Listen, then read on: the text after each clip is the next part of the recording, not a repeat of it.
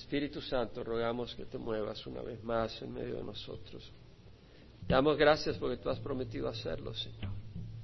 Tú eres un Dios bueno, ves nuestra necesidad. Venimos aquí porque necesitamos de ti, Señor. No venimos acá porque no tenemos otras cosas que hacer. Y de hecho otras cosas no serían tan buenas como venir a tu presencia. Pero queremos tener una intimidad contigo, Señor. Queremos poder oír tu voz.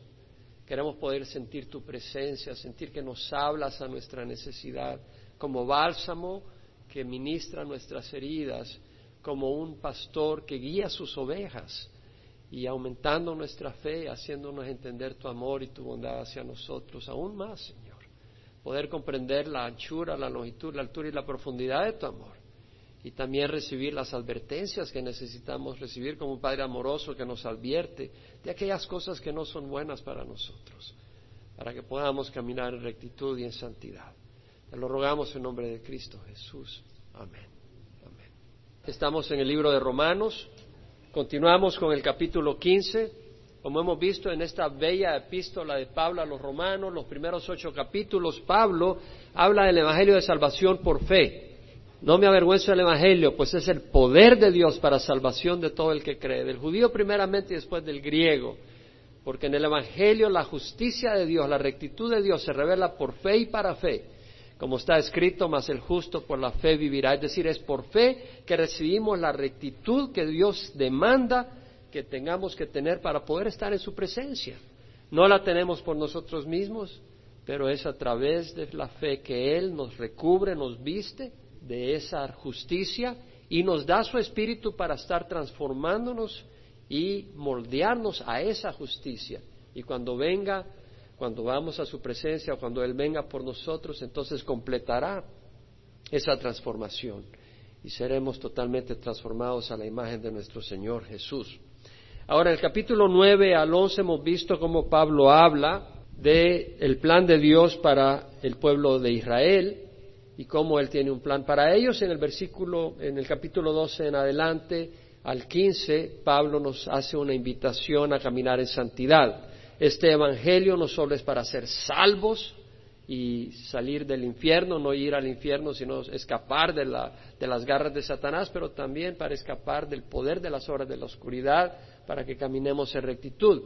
Y Pablo nos hace ese llamado. Por consiguiente, hermanos, os ruego por la misericordia de Dios que presentéis vuestros cuerpos como sacrificios vivos y santos aceptables a Dios, que es vuestro culto racional. Y no os adaptéis a este mundo, sino sed transformados mediante la renovación de vuestra mente, para que verifiquéis cuál es la voluntad de Dios, lo que es bueno, aceptable y perfecto. Es decir, vamos a renovar nuestra mente para transformar nuestras vidas y vamos a renovar nuestra mente a través de la palabra de Dios que tiene un poder renovador.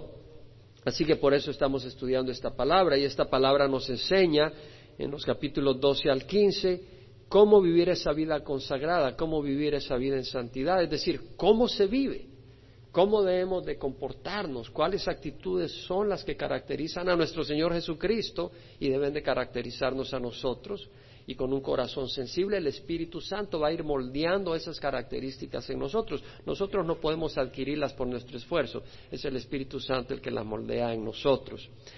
Ahora, en el capítulo 15, versículo 15 en adelante, Pablo empieza a cerrar esta carta. Esta es una carta que le ha mandado a los creyentes en Roma y ya leímos el capítulo 15, versículo 15 al 16, con ese cerré la semana pasada, pero voy a arrancar de nuevo ahí. Pablo dice, os he escrito con atrevimiento sobre algunas cosas para así hacer que las recordéis otra vez por la gracia que me fue dada por Dios para ser ministro de Cristo Jesús a los gentiles, ministrando a manera de sacerdote el Evangelio de Dios a fin de que la ofrenda que hago de los gentiles sea aceptable, santificada por el Espíritu Santo. Pablo acá escribe y dice, os he escrito con atrevimiento, con osadía, con valentía, sobre algunas cosas para así hacer que las recordéis otras veces. Es decir, a veces necesitamos valentía dentro de la iglesia para compartir aquellas cosas que son necesarias para ayudar a nuestros hermanos a caminar en rectitud. Debemos de amonestarnos unos a otros, debemos animarnos unos a otros.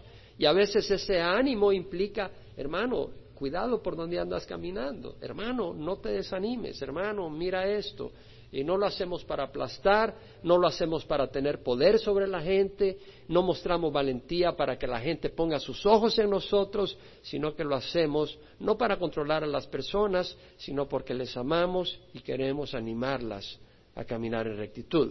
Y eso es lo que hace Pablo. Y luego dice, os he escrito con atrevimiento sobre algunas cosas para así hacer que las recordéis otra vez, por la gracia que me fue dada por Dios para ser ministro de Cristo Jesús a los gentiles, ministrando a manera de sacerdote en el Evangelio de Dios, a fin de que la ofrenda que hago a los gentiles sea aceptable, santificada por el Espíritu Santo. Es decir, los gentiles, los creyentes, las personas que estaban viniendo a Cristo, eran como una ofrenda que hacía Pablo a Dios. Eh, te presento a estas personas que han venido a ti y el deseo de Pablo es que ellos caminaran en santidad y es por eso que él tiene el atrevimiento de decir las cosas que dice. Ahora me llamaba la atención algunas cosas que no mencioné la semana pasada y quiero notar acá. Dice, por ejemplo, por la gracia que me fue dada por Dios para ser ministro de Cristo Jesús a los gentiles. Veamos bien que Pablo reconoce que él era ministro de Cristo Jesús. Él era un siervo de Cristo Jesús. Él era enviado por Jesús mismo. Algunos hoy en día enseñan cosas espirituales. Están dando consejos en las cosas espirituales, pero no son ministros de Jesús. No son enviados por Dios. Podrán llamarse cristianos tal vez. Podrán ser parte de una congregación. Podrán ser pastores de alguna iglesia. Pero no estoy seguro si son ministros de Jesús. Porque un ministro de Jesús debe de hablar las palabras de Dios. Y si no habla la palabra de Dios, no es ministro de Jesús podrá ser representante de una organización, podrá ser un ministro de esa organización, pero un ministro de Dios tiene que hablar la palabra de Dios. No lo digo yo, lo dice el Señor. Váyase a Jeremías capítulo 23. En Jeremías, donde había mucha confusión, habían profetas hablando cosas, eran del pueblo de Israel, eran religiosos, conocían el Antiguo Testamento. Sin embargo, Dios los descarta como sus siervos. En Jeremías 23, 21 dice, yo no envié a esos profetas, pero ellos corrieron. No les hablé, pero ellos profetizaron. Pero si ellos hubieran estado en mi consejo, habrían hecho oír mis palabras a mi pueblo. O sea, un verdadero profeta de Dios, un verdadero siervo de Dios, comparte la palabra de Dios. Y mira lo que dice, y les habrían hecho volver de su mal camino y de la maldad de sus obras. Hay muchos lugares donde tú vas, en algunos lugares donde tú vas y oyes cosas que quieres escuchar, pero no te hacen volver de tu mal camino no te hacen volver del camino que te está llevando a la destrucción. No sales con convicción de ese lugar. Entonces, ¿qué vas a hacer? ¿A entretenerte? Vete a un teatro. Vamos a venir a la iglesia para conocer la palabra del Señor y ser sanados. Entonces, vemos acá que un verdadero siervo del Señor, un verdadero ministro del Señor, como lo fue Pablo, habla las palabras del Señor. Y por eso dice, para ser ministro de Cristo Jesús. Él era ministro de Cristo Jesús a los gentiles. Notemos que era por la gracia de Dios. Él reconocía que él era un siervo de Dios no porque él fuera una persona especial. Era la mera gracia de Dios. ¿Sabe que nuestro Señor Jesucristo dijo, me llamaba mucho la atención? Hay un librito que estoy leyendo y lo estoy leyendo por segunda vez, muy pequeñito, pero tiene unas meditaciones profundas y me encanta el pastor que escribió ese, Jim Simbala, realmente es un siervo de Dios, porque me doy cuenta de los consejos que da. Y estaba leyendo donde habla de la humildad y hace una buena observación. El Señor Jesucristo cuando dice, venid a mí los que estáis cansados y cargados y os haré descansar, aprended de mí que soy humilde, manso y humilde de corazón y hallaréis descanso para vuestras almas. Mira lo que dice, aprended de mí que soy manso y humilde de corazón. El Señor Jesucristo estaba en el trono. Él estaba en el cielo. Y sin embargo vino a la tierra y fue humilde. Fue manso. Nosotros debemos de ser humildes. Nosotros debemos de ser mansos. Muy importante que guardemos esa humildad. Muy importante de que seamos humildes. Por tanto, en Cristo Jesús, vamos a seguir en el versículo 17, por tanto, en Cristo Jesús he hallado razón para gloriarme en las cosas que se refieren a Dios porque no me atreveré a hablar de nada sino de lo que Cristo ha hecho por medio de mí para la obediencia a los gentiles en palabra y en obra, con el poder de señales y prodigios, en el poder del Espíritu de Dios. De manera que desde Jerusalén y por los alrededores hasta el Ilírico he predicado en toda su plenitud el Evangelio de Dios. Por tanto, en Cristo Jesús he hallado razón para gloriarme en las cosas que se refieren a Dios, está diciendo. Pablo después de hablar del deseo de que la ofrenda que hace a los gentiles sea santificada por el Espíritu Santo, es decir, que los gentiles, los creyentes que están viniendo por el poder del Espíritu puedan caminar en, santidad, en rectitud, que puedan oír, y parte de esa rectitud es caminar en humildad. Cuando Pablo habla de eso, dice, en Cristo Jesús he hallado razón para gloriarme. Empieza a meditar de lo que Dios ha hecho porque él ha visto la obra de Dios. Ha visto que Dios ha efectivamente traído un pueblo dentro del mundo gentil que no era judío, lo ha traído a sus pies. Él ha visto el poder de Dios y reflexiona y dice, en Cristo Jesús he hallado razón para gloriarme en las cosas que se refieren a Dios. Porque no me atreveré de hablar de nada sino de lo que Cristo ha hecho por medio de mí. Cuando dice, en Cristo Jesús he hallado razón para gloriarme, entendamos que está refiriéndose a lo que Cristo ha hecho. Es como cuando alguien va a un partido de fútbol y ve a alguien que mete un gol y es un golazo y uno se gloria en esa persona, mira lo que hizo. Dice, porque no me atreveré a hablar de nada sino de lo que Cristo ha hecho por medio de mí. Si Él reconoce que Dios lo usó a Él, por medio de mí, pero es Cristo que lo ha hecho, para la obediencia a los gentiles en palabra y en obra. Este martes tuve una entrevista en televisión y me preguntó la hermana, me introdujo y lo primero que le dije cuando me preguntó, le dije, voy a hablar de lo que Cristo ha hecho. Porque eso es lo que vamos a hacer. Es Cristo el que hace la obra. Si es algo bueno, es Cristo el que lo ha hecho. Y le damos la gloria a Él. Vemos que Pablo no se atrevió a hablar de otra cosa, sino de lo que Cristo había hecho. Se atrevió a hablar de ciertas cosas que les escribió a los creyentes en Roma para animarles a caminar en rectitud. Ya lo leímos al principio cuando dice os he escrito con atrevimiento sobre algunas cosas. Ahí sí tuvo atrevimiento para que ellos entendieran, para que ellos recordaran, para que ellos caminaran en santidad. Y la otra cosa en lo que se atrevía era únicamente de hablar de lo que Cristo había hecho. Fuera de eso no se atrevía. Pablo le dio siempre la gloria a Cristo. Veamos que dice, no me atreveré de hablar de nada sino de lo que Cristo ha hecho por medio de mí para la obediencia de los gentiles, en palabra y en obra. Notemos de que no solo consiste en que los gentiles reconozcan a Jesús con los labios, pero que se vuelvan discípulos, que obedezcan al Señor, que caminen en obediencia al Señor. Ahora, para lograr que estos gentiles vinieran al Señor, para que ellos reconocieran al Señor y obedecieran, Dios obró para convencerlos, para trabajar en sus corazones y que ellos se hicieran seguidores de Cristo. Dios obró en palabra y en obra a través de Pablo. Vemos la intimidad de Pablo con el Señor Jesucristo, porque Él está diciendo, no me atreveré de hablar de nada sino de lo que Cristo ha hecho por medio de mí en palabra y en obra. Es decir, Pablo reconoce que cuando él hablaba era el Señor quien estaba ungiendo las palabras que él estaba diciendo. Pablo estaba diciendo, yo lo que, lo que estoy diciendo es por la unción del Espíritu Santo. Entonces ya no soy yo, sino es el Señor el que está hablando a través mía. Eso podía reconocer Pablo. Y también dice, y en obra. O sea que Pablo entendía que cuando él se iba de un lugar al otro, cuando él trabajaba para poder mantenerse y no ser una carga en donde estaba, o para viajar de un lugar al otro, Pablo reconocía que esa obra realmente era Cristo obrando a través de él. La misma palabra del Señor nos dice que es Dios quien obra en nosotros tanto el querer como el hacer para su beneplácito, Pablo lo dijo. Lo dice en Filipenses 2.13, es Dios quien obra en nosotros.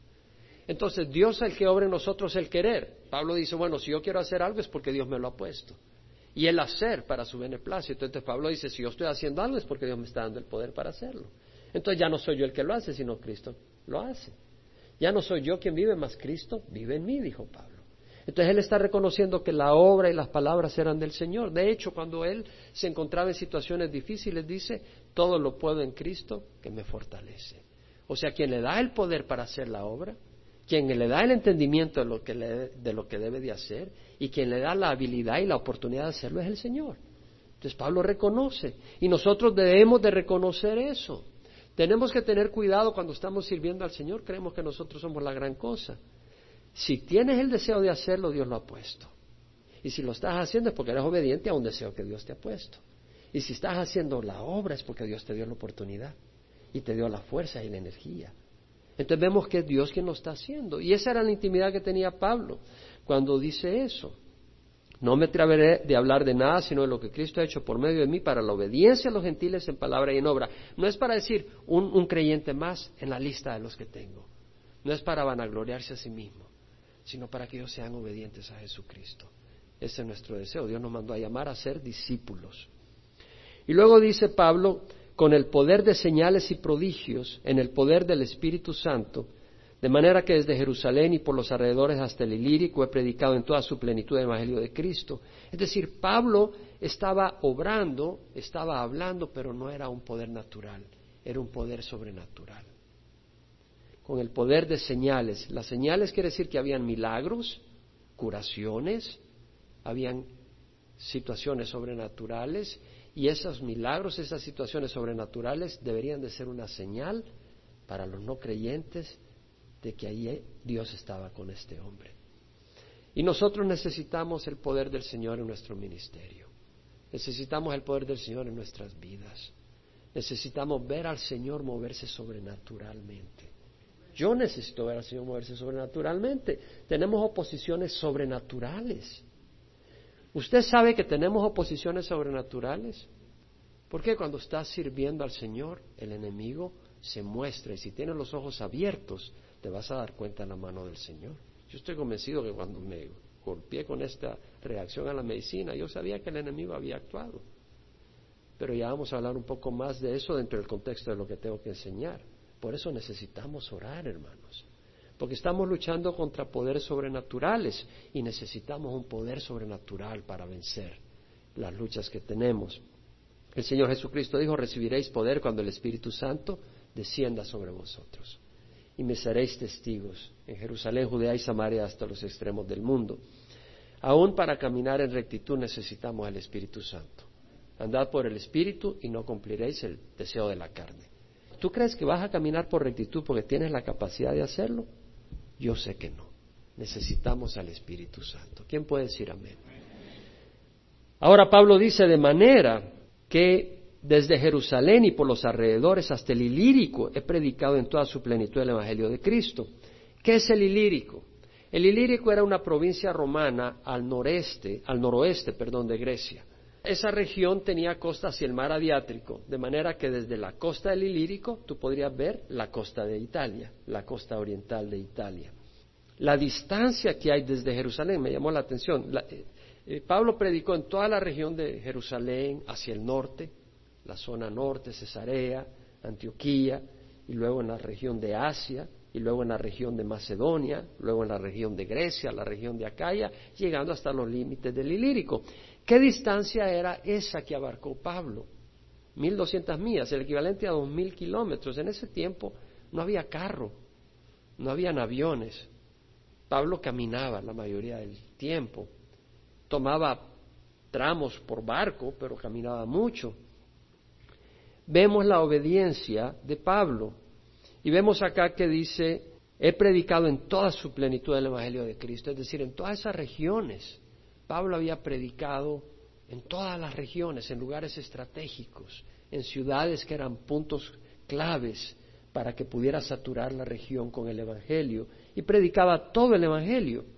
Vemos el llamado de Pablo, no solo por la distancia, sino por las adversidades y los retos que tenía. Váyase a segunda de Corintios 11 y va a tener un poco de entendimiento de lo que sufrió Pablo para llevar el Evangelio. Veamos los retos y los obstáculos y la oposición que tuvo Pablo para poder llevar el Evangelio. Segunda de Corintios 11, 24. Cinco veces he recibido de los judíos treinta y nueve azotes. Cinco veces. Tres veces he sido golpeado con varas. Una vez fui apedreado, eso fue en Listra, cuando llegó a Listra en su viaje misionero, en su primer viaje misionero. Tres veces naufragué y he pasado una noche y un día en lo profundo. Con frecuencia en viajes, viajaba frecuentemente, en peligros de ríos, a veces tenía que atravesar ríos para llevar el Evangelio. Ríos, cuando dicen peligro de ríos, a veces los ríos eran grandes y obviamente no había un barco, tenía que a nado pasar el río.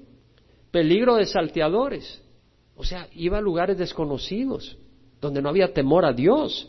Y gente que quería robarle dinero. Peligro de mis compatriotas, los judíos decían de que él era un enemigo del pueblo de Israel. Peligro de los gentiles, los gentiles lo, lo veían como un judío que venía a traer sus prácticas y enseñanzas raras. Peligros en la ciudad, peligros en el desierto, peligros en el mar, peligro entre falsos hermanos, en trabajos y fatigas, en muchas noches de desvelo, en hambre y sed, a menudo sin comida, en frío y desnudez. Esto es lo que significó para Pablo haber podido predicar el Evangelio en toda su plenitud desde Jerusalén hasta el Ilírico. Y nosotros nos quejamos cuando el aire acondicionado de la iglesia no funciona, ya no vamos a la iglesia. Y si empieza a lloviznar, no, ¿qué vamos a ir? Nos vamos a resfriar. Y si está la televisión, algún programa interesante, ya no vamos a la iglesia. Y no vamos al, no vamos al vecindario a compartir porque tal vez está un poco frío o tal vez la gente no te sonríe. Y yo creo que es necesario que Dios abra nuestros corazones hoy, porque Dios tiene un llamado a Pablo, pero también tiene un llamado a nosotros, que compartamos la luz que hemos recibido, porque ese Evangelio es el poder de, Dios para salvación de todo el que cree. ¿Quién dice amén? Y si ese Evangelio es el poder de Dios para salvación de todo el que cree, ¿qué haces cuando tus vecinos no conocen al Señor? ¿Qué haces cuando la gente en tu pueblo no conoce al Señor? ¿Qué haces si en el trabajo la gente no conoce de Jesucristo? O si crees que el Evangelio es el poder de Dios para salvación, tenemos que compartirlo a menos que no tengamos el amor de Dios en nuestros corazones. Y si alguien no ama, es que no tiene al Señor, porque Dios es amor. Y una expresión del amor es una preocupación por la gente para compartir el Evangelio. Y ustedes lo entienden, porque muchas de las gentes que están acá han venido porque algunos de ustedes los han invitado y han venido como resultado de eso. Ahora veamos lo que dice Pablo en el versículo 20 al 21. De, de, esta manera me esforcé en anunciar el Evangelio no donde Cristo era ya conocido, para no edificar sobre el fundamento de otro sino como está escrito, aquellos a quienes les fue anunciado acerca de él verán y los que no han oído entenderán. Veamos lo que dice Pablo. Pablo está diciendo que se esforzó. Fíjate bien. Es interesante la palabra que usa Pablo. Dice, de esta manera me esforcé en anunciar el Evangelio. ¿Sabes lo que quiere decir? Ahora dice en dónde, donde Cristo no era conocido. Pablo dice, mi prioridad es que donde Cristo no ha sido conocido, yo quiero llegar ahí. Yo quiero llevar el Evangelio donde nadie ha oído de Jesucristo. Esa era su prioridad, esa era su pasión. Y dice, ¿por qué voy a ir donde ya Cristo es proclamado? Ya hay otros que han llegado, han proclamado, han ministrado. ¿Qué voy a ir yo a edificar donde otros están edificando? Yo quiero ir donde nadie ha llegado, dice. Esa era su pasión. Pero mira las palabras que usa. A mí me llama la atención por el Espíritu cuando estoy preparando este estudio algunas palabras. Y una de ellas era, de esta manera me esforcé. La palabra se traduce en la New American Standard, I aspire. Yo tuve como aspiración. La New International Version lo traduce, It has always been my ambition. Siempre ha sido mi ambición proclamar a Cristo donde no ha sido proclamado. La New King James Version lo traduce, I have made it my aim. Lo he hecho mi meta. La palabra en el griego quiere decir todo eso, tener por ambición, proponerse, esforzarse, tener por meta, aspirar. Y lo que vemos acá es que Pablo tenía una meta, una ambición. ¿Cuál era esa ambición? ¿Cuál era esa meta? Anunciar el Evangelio donde Cristo no había sido proclamado. ¿Tienes tú una meta como cristiano? Pablo la tenía. ¿Tienes tú una meta como cristiano? Tenemos metas generales. En 1 Corintios 10:31 Pablo dice, ya sea que comáis o que bebáis o cualquier otra cosa que hacéis, hacerlo todo para la gloria de Dios. Esa es una meta general. Todo lo que hagamos debe traer gloria a Dios. Amén. Y lo que Pablo estaba haciendo traía gloria a Dios, pero era bien específico dentro de la meta general de traer gloria a Dios. El Señor Jesucristo nos dio la meta general de hacer discípulos. Ir pues y hacer discípulos de todas las naciones, bautizándolas en el nombre del Padre, del Hijo y del Espíritu Santo y enseñándoles a obedecer todo lo que os he mandado. Y aquí yo estoy con ustedes todos los días hasta el fin del mundo. Ir pues y hacer discípulos de todas las naciones, bautizándolas.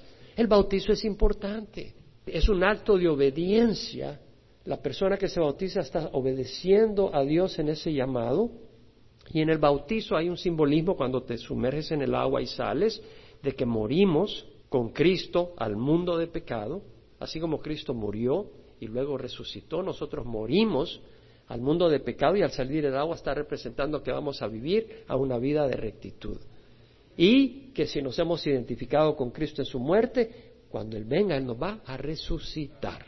Entonces eso es lo que significa. Entonces vemos la importancia del bautizo y vemos la importancia de hacer discípulos y de hacer discípulos de todas las naciones.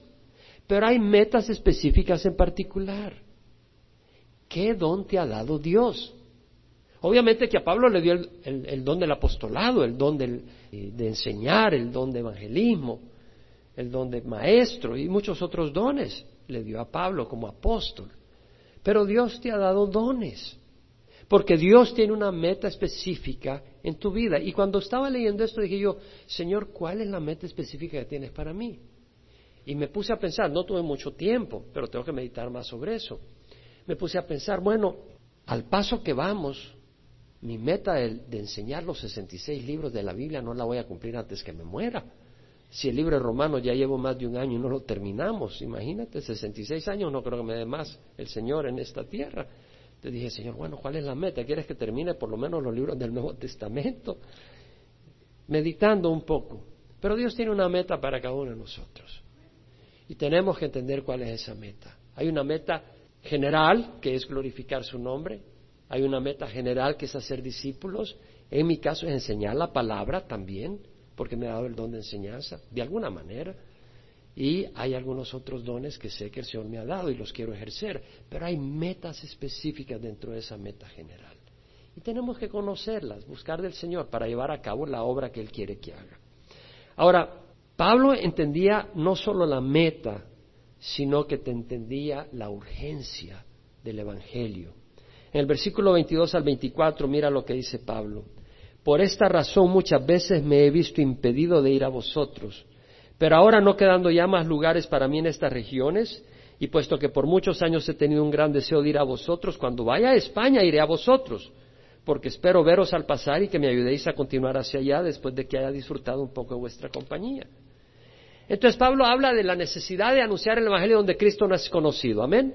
Y usa eso como una explicación de por qué no había ido a Roma antes. Él quería ir a Roma. Él lo explica. Pero dice, muchas veces me he visto impedido de ir a vosotros. Y se ha visto impedido es porque tiene el deseo, pero no ha podido. Y luego dice, no quedando ya más lugares para mí en estas regiones, y puesto que por muchos años he tenido un gran deseo de ir a vosotros, cuando vaya a España iré a vosotros. O sea, Pablo está diciendo, tengo un gran deseo de ir a Roma. Lo he tenido por muchos años, pero no he podido hacerlo porque he tenido, que, he tenido que compartir el Evangelio donde Cristo no es conocido, en las zonas de Jerusalén, alrededor, al norte, Siria, en la zona de Asia, en la zona de Macedonia, todas esas zonas antes de llegar a Italia. Pablo tenía un sentido de urgencia, Pablo tenía un sentido de prioridad. El ir a Roma era muy bueno, pero su prioridad, su urgencia eran los que no habían oído. Vemos que Pablo tenía urgencia y prioridad. Entiende la urgencia de tu llamado. No necesariamente ir a Roma. Tal vez la urgencia de tu llamado es ministrar a algunas personas. Tal vez la urgencia de tu llamado es enseñar a los niños. Entiende la urgencia de esa necesidad. ¿Quién puede decir que los niños necesitan ser guiados en las cosas de Dios? ¿Crees que es urgente esa enseñanza? ¿Quién puede decir que urge que a los adolescentes se les guíe realmente en la palabra de Dios? Y si Dios te está llamando en esas áreas, hazlo con urgencia, entendiendo la urgencia que hay en eso. En las distintas áreas. Tal vez Dios te está dando el don de ministrar a algunas familias, de visitar a algunas personas, de mostrarle amor, de llamar a algunas personas. ¿Crees que hay urgencia en esa área? ¿Cuántas personas no se sienten solas? ¿Cuántas personas nadie les llama ni les visita? ¿No crees que hay una urgencia de que como hermanos les llamemos y les visitemos? Hay una gran urgencia en esa área. Entiende la urgencia de tu llamado. Entiendes la prioridad. Prioridades. Hay cosas que son buenas, pero tal vez no es prioridad. Tal vez tú dices, bueno, vamos a reunirnos con fulano, con mengano, vamos a ir a tomarnos un cafecito. Tal vez es bueno hacer eso, pero tal vez hay una prioridad mayor en las cosas de Dios. Muy importante que entendamos las prioridades del Señor. Y luego Pablo dice, cuando vaya a España iré a vosotros porque espero veros al pasar y que me ayudéis a continuar hacia allá después de que haya disfrutado un poco de vuestra compañía. Cuando vaya a España, la palabra es Hispanía en el griego y se refiere a la península ibérica que incluye España y Portugal. O sea que Pablo tenía su meta otros lugares a donde Cristo no era predicado. Entonces dice, voy a ir, mi meta realmente no es Roma, casi está diciendo eso, mi meta es España, pero aprovecho que para ir a España tengo que pasar a Italia. Entonces les ministro a ustedes. ¿Qué distancia está Madrid de Jerusalén? 2.200 kilómetros en línea recta. Si un cuervo vuela desde Jerusalén a Madrid en, vuela, en línea recta, son 2.200 kilómetros, 2.200 millas, 3.600 kilómetros. Esa era la distancia que iba a recorrer Pablo y que probablemente recorrió para llegar a, España a, a anunciar el Evangelio de gracia. Qué triste que esa tierra ahora está encadenada en el Evangelio de obras y no de gracia. Eso nos da una lección de que tú puedes empezar en la gracia y terminar en la ley. Puedes empezar en la libertad de Cristo y terminar esclavo del hombre. Mira también lo que dice Pablo. Espero, o sea, él está buscando ayuda de ellos. Y dice, espero veros al pasar y que me ayudéis a continuar hacia allá, después de que haya disfrutado un poco vuestra compañía. Pablo está diciendo, ayúdame a pasar. En otras palabras, él iba a contar con el apoyo de los hermanos en Roma para que le ayudaran a él a viajar hacia España. Vemos el corazón misionero que debe tener cualquier congregación para la obra del Señor. Y luego dice, después de que haya disfrutado un poco de vuestra compañía. O sea, Pablo estaba viendo que el ir a, el ir a Roma antes de ir a España le iba a permitir disfrutar de la compañía de los hermanos. Vemos su, su actitud, vemos su, su sentir hacia la iglesia de Roma. El pasar en Roma iba a ser una fiesta para él. Voy a disfrutar de mis hermanos va a haber una gran comunión de, fraternal, voy a gozarlos, algunos no los conozco, la mayoría no los conozco, otros conozco, los he discipulado, dice Pablo, voy a llegar ahí, va a haber una fiesta espiritual, va a haber un convivio, va a haber algo muy hermoso.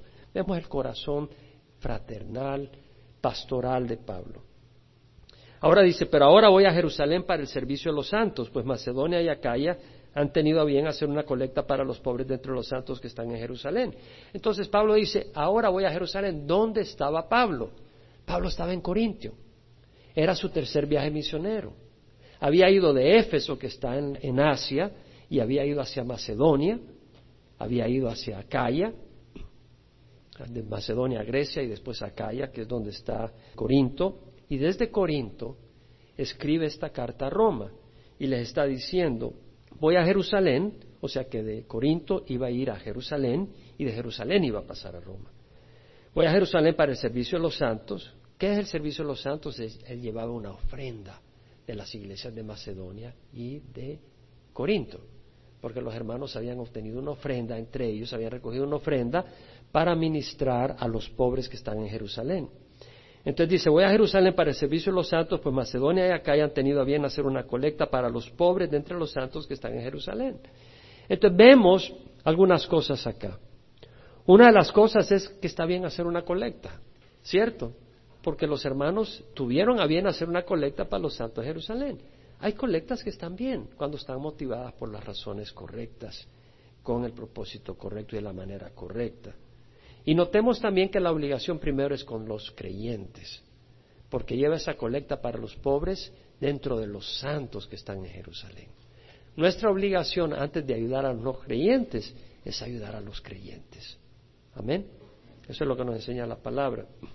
Otra cosa que me llama la atención, y lo vuelvo a mencionar porque estamos bombardeados por todos lados, es que dice que Macedonia y acá hayan tenido a bien hacer una colecta para los pobres dentro de los santos la iglesia de Jerusalén había pobreza. Es muy importante porque ahora existe ese evangelio de la prosperidad donde dice, si tú eres pobre es porque no tienes fe. Si tú eres pobre es porque Dios no está apoyándote, porque estás haciendo algo malo. Y no necesariamente. En la iglesia de Jerusalén habían pobres. Y de hecho quienes ayudaron fue la iglesia de Macedonia y la iglesia de Corinto. Según de Corintios 8, 1 al 3, leemos cuando Pablo habla sobre la ofrenda que recogen en Macedonia para los pobres en Jerusalén.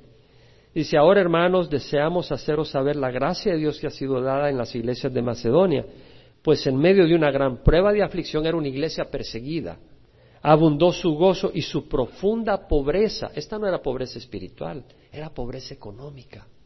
Y su profunda pobreza sobreabundó en la riqueza de su liberalidad, en la riqueza de su liberalidad para dar una ofrenda. Porque yo testifico que según sus posibilidades y aún más allá de sus posibilidades dieron de su propia voluntad.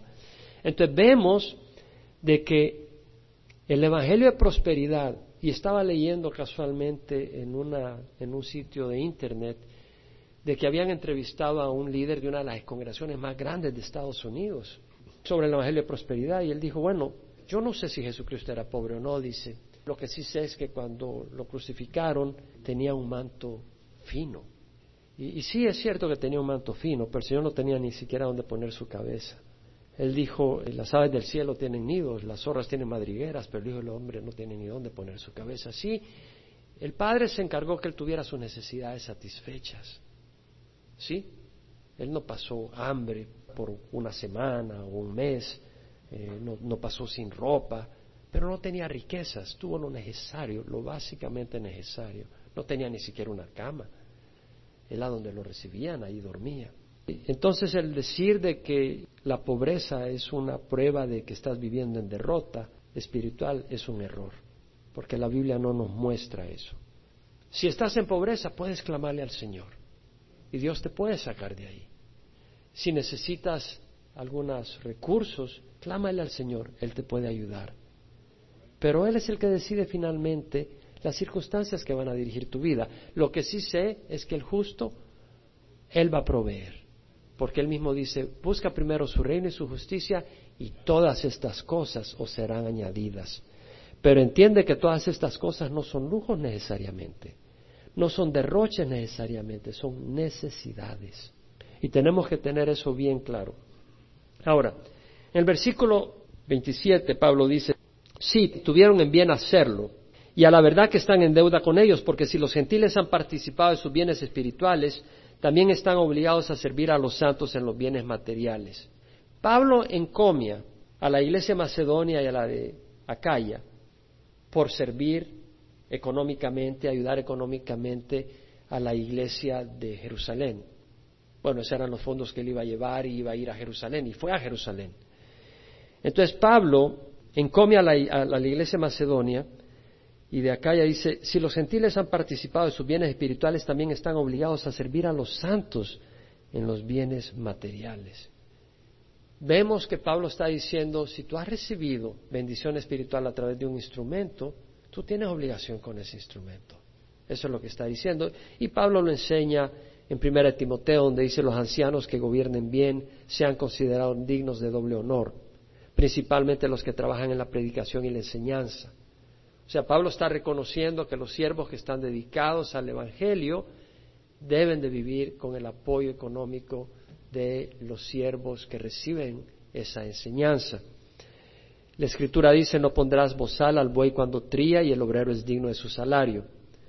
Pablo en algunas ocasiones no usó la libertad de recibir ese apoyo y generalmente no lo usaba en los lugares a donde llegaba al principio para no ser carga de esos lugares y recibía apoyo de otros lugares donde él había estado ministrando para hacer carga a otros lugares y no necesariamente al lugar a donde acababa de llegar o muchas veces trabajaba con sus manos para no hacerle carga a nadie. Entonces vemos el principio acá de tener una deuda con aquellas personas que están instruyéndonos espiritualmente.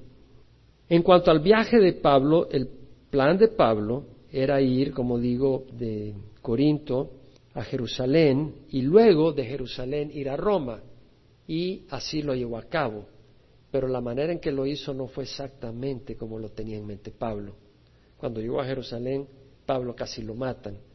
Y para protegerlo, el comandante eh, romano lo tuvo que apartar, ponerlo en prisión para protegerlo de los que lo querían matar. Lo terminan mandando a Cesarea. En Cesarea el gobernante es un corrupto que quiere que Pablo le dé dinero, Pablo no le da dinero y entonces lo tienen preso sin ningún cargo realmente y Pablo finalmente dice apelo al César y porque apela al César lo mandan a Roma y naufraga ahí cerca de la costa de Malta, pero llega a Roma, Dios le salva y a través de ese proceso él llega a Roma. Entonces vemos que el plan de Pablo de ir a Roma era del Señor, solo que el Señor le cambió un poco las cosas de cómo iba a llegar a Roma. Él no llegó a Roma de la manera que lo pensaba, pero llega a Roma. Y, vemos entonces acá donde dice, en versículo 28-29, así que cuando haya cumplido esto y les haya entregado esta ofrenda, cuando vaya a Jerusalén y les haya entregado esta ofrenda, iré a, España llegando de paso a veros, o sea, llegaría a Roma de paso a España. Y sé que cuando vaya a vosotros iré en la plenitud de la bendición de Cristo. Aquí es otra cosa interesante. Pablo habla con autoridad y dice, sé que cuando vaya a vosotros iré en la plenitud de la bendición de Cristo. Pablo tenía convicción de que era la voluntad de Dios. Sé que cuando vaya a vosotros voy a ir con la bendición del Señor. Podemos decir eso es lo que vamos a hacer. A veces no sabemos, ¿verdad? Pero Pablo tenía esa comunicación con el Señor y la debemos de tener. Busquemos la voluntad de Dios en lo que hacemos y vamos a caminar con un paso firme y la bendición de Dios. Pero si no sabemos si es la voluntad de Dios, no podemos tener esa convicción de que Dios nos va a bendecir. Pero si sabemos que es la voluntad de Dios, tenemos el apoyo de Dios. Si queremos hacer algo y sabemos que es la voluntad de Dios, podemos decir, es la, mano de Dios, esto no puede fallar. Tenemos esa convicción. Pero si no sabemos, por eso hemos de buscar la voluntad de Dios en lo que hacemos. Si vamos a buscar un trabajo, si vamos a comprar una casa, si vamos a ir a una nueva iglesia, debemos de buscar la voluntad de Dios. Me voy a casar con esta persona, voy a hacer este negocio. Busquemos la voluntad de Dios.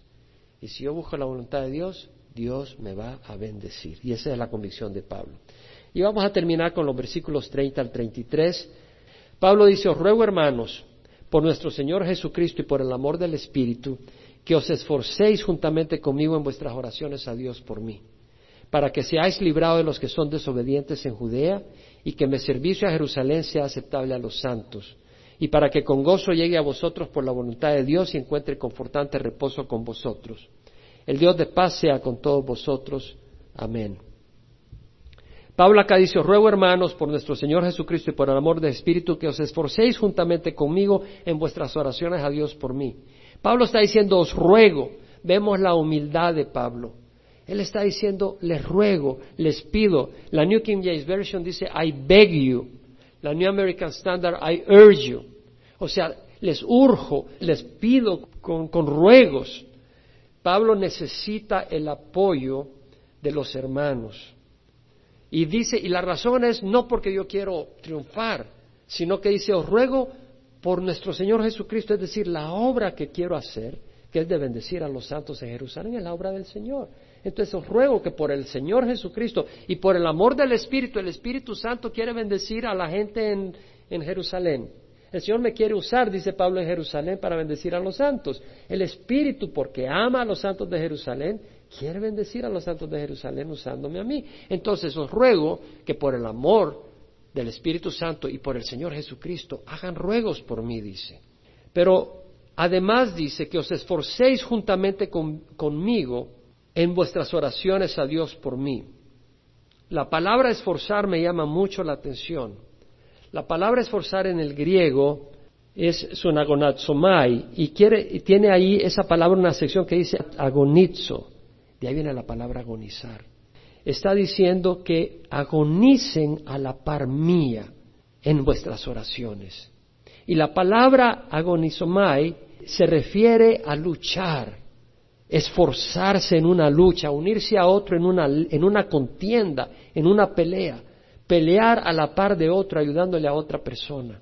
Y Pablo lo que está diciendo es que la oración es una batalla. El entrar en oración es entrar en pelea contra las fuerzas espirituales. Entonces Pablo está diciendo, ruego que se unan conmigo en esta pelea contra las fuerzas de Satanás a través de la oración. La oración es una pelea espiritual. Y Pablo dice, pues, os ruego hermanos por nuestro Señor Jesucristo y por el amor del Espíritu que os esforcéis, o sea, que luchen conmigo en vuestras oraciones a Dios por mí. Pablo está orando por él porque él estaba haciendo la obra del Señor, entonces él siente la necesidad. Cuando yo voy a viajes misioneros le pido que oren por mí, porque sé la necesidad del apoyo del Señor, de la protección del Señor y no estamos haciendo nuestro propio negocio, sino los negocios del Señor. Mira las razones específicas por las que Pablo pide oración. Da las razones específicas. Pablo da razones específicas. A veces yo escucho las oraciones, podemos ser muy generales. Señor, salva a todo el mundo. Muy general. Seamos específicos en las oraciones. Y Pablo tenía aspectos específicos. Uno, que sea librado de los que son desobedientes en Judea. En otras palabras, Pablo sabía que en Judea, en Jerusalén, habían judíos que no eran creyentes en Jesús. Y esos judíos podían ser usados por Satanás para matar a Pablo o para paralizar a Pablo para que Pablo no pudiera hacer la obra de Dios. Entonces, ¿por qué van a orar por esa situación? Porque a través de la oración Dios puede parar a esas fuerzas de la oscuridad. Nos damos cuenta de la importancia de la oración. Es decir, Pablo reconoce que va, al ir a Jerusalén hay gente que está en manos de Satanás y que esa gente lo va a querer parar. Y Pablo dice, oren conmigo para que ellos no me logren parar. ¿Nos damos cuenta? Yo creo que el enemigo trata de pararnos. Y yo pienso también en mi situación médica. Yo pienso que el enemigo me quería parar realmente. Alguien me dijo, no, lo que el Señor quiere es que la pares un poco y la calmes. Pero yo no creo que el Señor me quería parar. Yo creo que el enemigo me quería parar. Realmente. Yo así lo sentí porque tuve una experiencia el día antes a que fui al tratamiento. Tuve una experiencia bien interesante donde sentí como que el enemigo estaba ahí queriendo atacar y sí dio su ataque el día siguiente. Entonces, sus oraciones me han librado a mí del plan de Satanás para que pueda estar compartiendo la palabra del Señor. Entonces, son cosas que el enemigo quiere parar. Yo le doy gracias a Dios por las oraciones de los martes y del sábado en la mañana. Esas hermanas que están el sábado en la mañana orando están en guerra. Están haciendo una guerra efectiva y poderosa.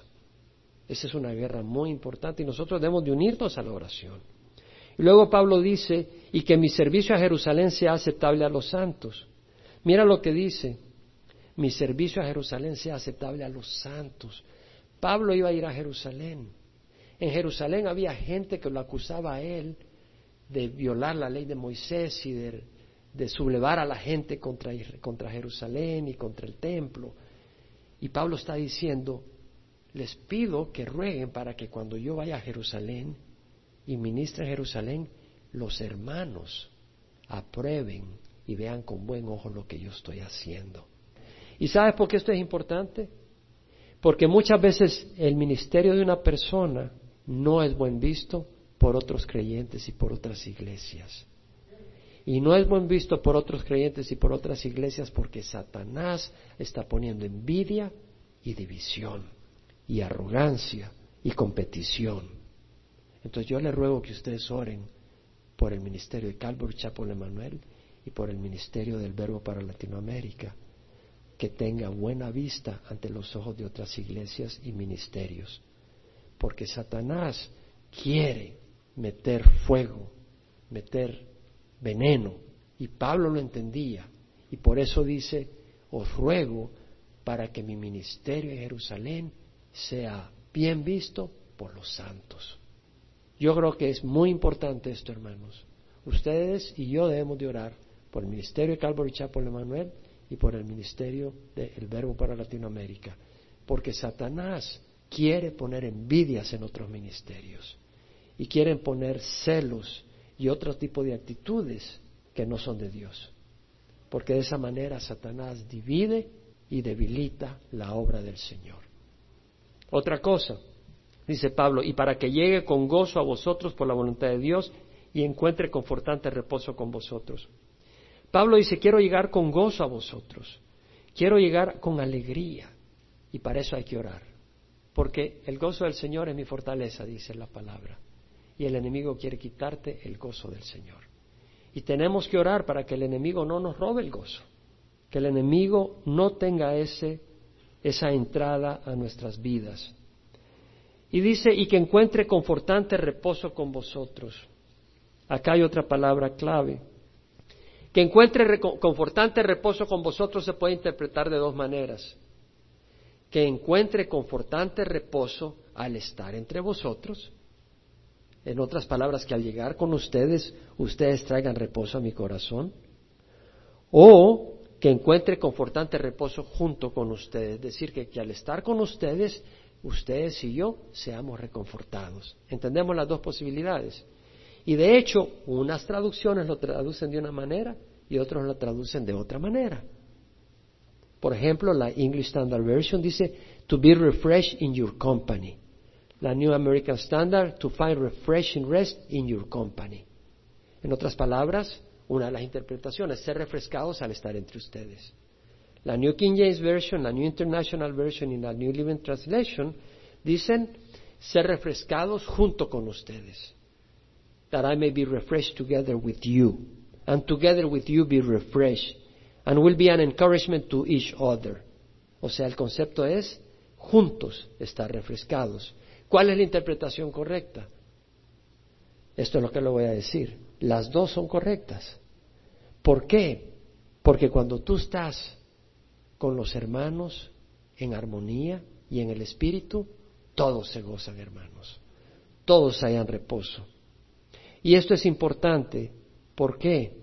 Porque cuando hay armonía, cuando hay amor, cuando hay unidad y cuando está el espíritu, hay reposo para nuestras almas. Y sabes que al enemigo no le gusta eso. El enemigo te quiere ver inquieto. El enemigo te quiere ver desanimado. Por eso se opone cuando quieres ir a la iglesia. Por eso se opone cuando quieres ir a la comunión de hermanos. El enemigo se opone. Entonces vemos la importancia de la comunión de hermanos, porque ahí nuestro espíritu se refresca. Y finalmente, el Dios de paz sea con todos vosotros. Amén. El Dios de paz. Leímos en Romanos 15 que era el Dios de consolación y el Dios de paciencia. 15.5. Y en 15.13 leímos que era el Dios de esperanza.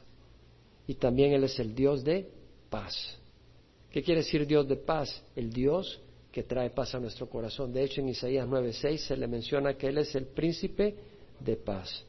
Entonces necesitamos paz para poder caminar en victoria y esa paz no la podemos tener aparte de Dios.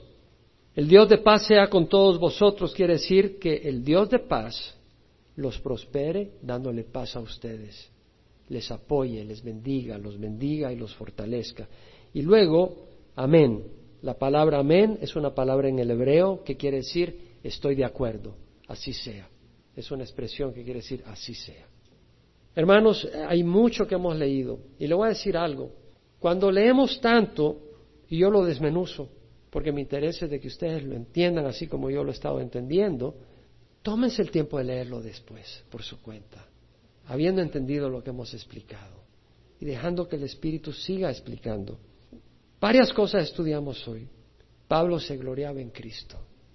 Algunos se glorían en Madonna, otros se glorían en Shakira, con su equipo de béisbol, su equipo de fútbol. Nosotros nos vamos a gloriar en Cristo. No quiere decir que no, no goces un partido de fútbol o básquetbol. Yo no estoy diciendo eso. Pero nos vamos a gloriar en Cristo Jesús.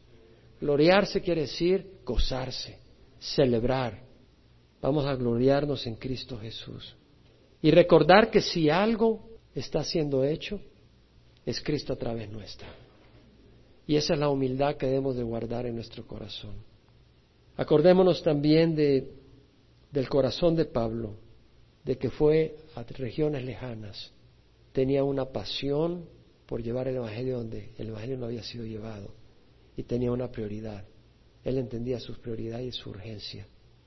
Yo espero que nosotros entendamos nuestra prioridad y nuestra urgencia y que seamos fieles en compartir el Evangelio y hacer lo que el Señor nos ha llamado a hacer. Y finalmente, oremos unos por otros, hermanos. Hermanos, Dios se mueve a través de las oraciones. Oremos unos por otros. Dios es efectivo. Vamos a cerrar. Padre, yo te doy gracias, Señor, por tu palabra y por tu enseñanza. Y necesito, Señor, tu Santo Espíritu. Y no solo yo, sino los que estamos acá. Y por eso, Señor, voy a invitar una vez más que tú derrames tu Santo Espíritu, pero no sin antes hacer una invitación a si alguien no ha recibido a Cristo Jesús que lo reciba hoy. Ya sea los que nos visitan por internet, que no ha recibido a Jesús, te invito a que recibas al Señor Y si hay alguien acá que no ha recibido al Señor, puede recibirlo, ya sea aquí en el salón principal o en el salón familiar. Pídele al Señor que entre a tu corazón y Él entrará. Entrégale tu corazón al Señor, dispuesto a seguirle. Ora conmigo. Padre Santo, te ruego perdón por mis pecados. Hoy recibo a Jesucristo como mi Señor y mi Salvador. Gracias que tu sangre me lava de todo pecado, de toda maldad, y ahora estoy limpio por tu sangre, Señor. Te recibo como mi Señor y mi Salvador. Dame tu Santo Espíritu para caminar en rectitud, poder rechazar el pecado y hacer tu voluntad. Lo ruego en nombre de Cristo Jesús. Amén. Si has hecho esta oración de corazón, el Señor entra en tu vida y has nacido de nuevo. Lee la palabra. Congrégate en un lugar donde se enseña la palabra de Dios.